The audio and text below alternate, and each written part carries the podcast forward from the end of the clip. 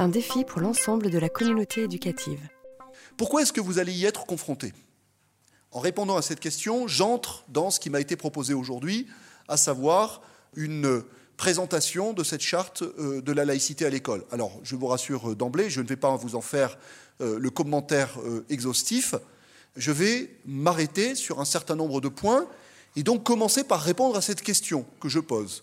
Cette question qui est pourquoi est-ce que dans le métier qui est le vôtre, dans la fonction dans laquelle vous vous apprêtez à entrer, pourquoi est-ce que vous aurez nécessairement à porter aux élèves la connaissance, la compréhension de ce principe de laïcité Et donc pourquoi est-ce que vous serez amené à contribuer à cette responsabilité collective que je viens d'indiquer, qui est pour notre société tout entière le défi de faire vivre une laïcité de rassemblement?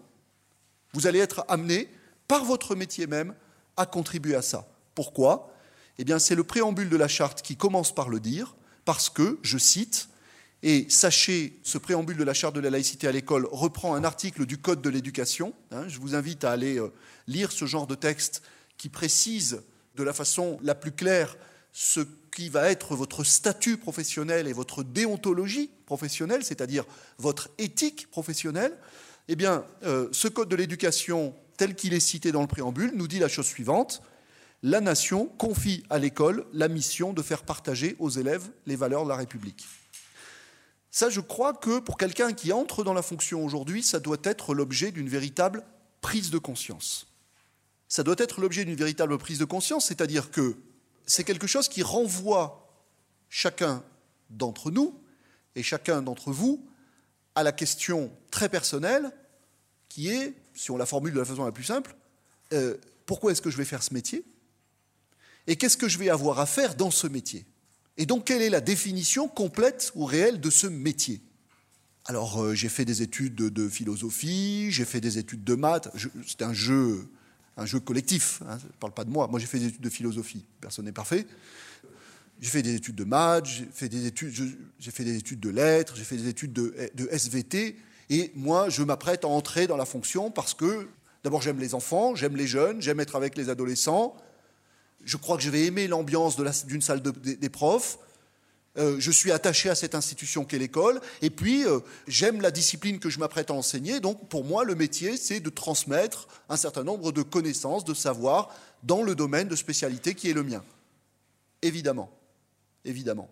Mais je crois que chacun d'entre nous doit avoir conscience, ou prendre conscience, qu'il va avoir à assumer en même temps aussi autre chose dans l'exercice de son métier. Puisque dans la définition de ce métier, il y a cette responsabilité indivisible, c'est-à-dire cette responsabilité qui nous est confiée à tous, de partager, de faire partager aux élèves les valeurs de la République. C'est-à-dire que, si vous voulez, pour le dire de la façon la plus simple, ce n'est pas une option. Ce n'est pas quelque chose dont l'individu peut décider de s'émanciper en se disant ça, moi, ça ne me concerne pas. Dans mon établissement, ce sera le métier euh, du chef d'établissement ou ça sera le métier de celui euh, euh, qui est censé assurer le cours de CJS, hein, d'éducation civique, juridique et sociale. Ce sera le métier du CPE à certains moments de l'année de rappeler un certain nombre de principes ou de valeurs fondamentaux ou fondamentales. Bon, non. La question de la transmission des valeurs de la République, alors une transmission, Souvenez-vous de ce que je vous ai dit dès le départ, une transmission qui ne doit pas être une transmission dogmatique.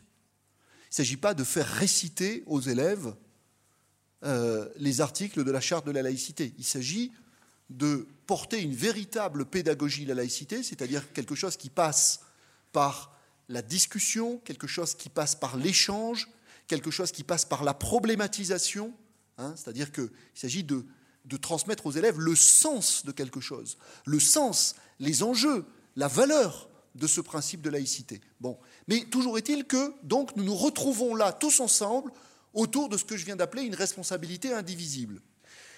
Et cette responsabilité indivisible de transmettre les, valeurs de la République, qui sont euh, énoncées hein, dans, dans, la charte de la laïcité à l'école, on en prendra quelques exemples, eh bien, cette responsabilité, c'est quelque chose, c'est, si vous voulez, une des occasions que nous avons de prendre conscience de ce que nous faisons en tant que communauté éducative.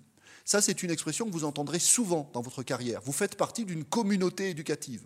À l'échelle d'une école, à l'échelle d'un établissement, si vous voulez, à l'échelle d'une circonscription, d'un bassin ou de l'institution tout entière, même si ça devient là, à ce moment-là, peut-être un peu plus abstrait, mais en tout cas à l'échelle de l'établissement dans lequel vous vous, trouvez, vous faites partie d'une équipe éducative, c'est-à-dire que dans la définition du métier, il y a quelque chose d'anti-individualiste. Il, s'agit de trouver un esprit de corps, il s'agit de jouer collectif.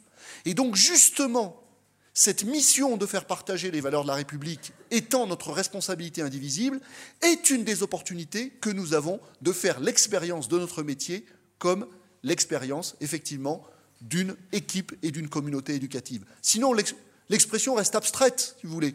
Quand je suis dans ma classe en train de faire cours, je suis avec mes élèves, euh, je, suis en train de leur faire de l'histoire. Euh, j'ai fini mon cours, c'est l'heure de rentrer chez moi. Est-ce que dans ces moments-là, je me sens faire partie d'un collectif? Je peux, bien entendu, me sentir faire partie d'un collectif. Mais à quel moment, plus particulièrement peut-être, j'ai ce sentiment et je fais cette expérience d'appartenir à un collectif, eh bien au moment où je sais que je fais quelque chose que mes collègues font aussi, que nous tous nous faisons aussi. Hein. Eh bien, cette transmission des valeurs de la République, c'est justement une de ces tâches que nous nous partageons, ou que nous partageons, et qui, donc, encore une fois, nous font éprouver de façon concrète l'appartenance à euh, ce qu'on appelle classiquement euh, la communauté éducative.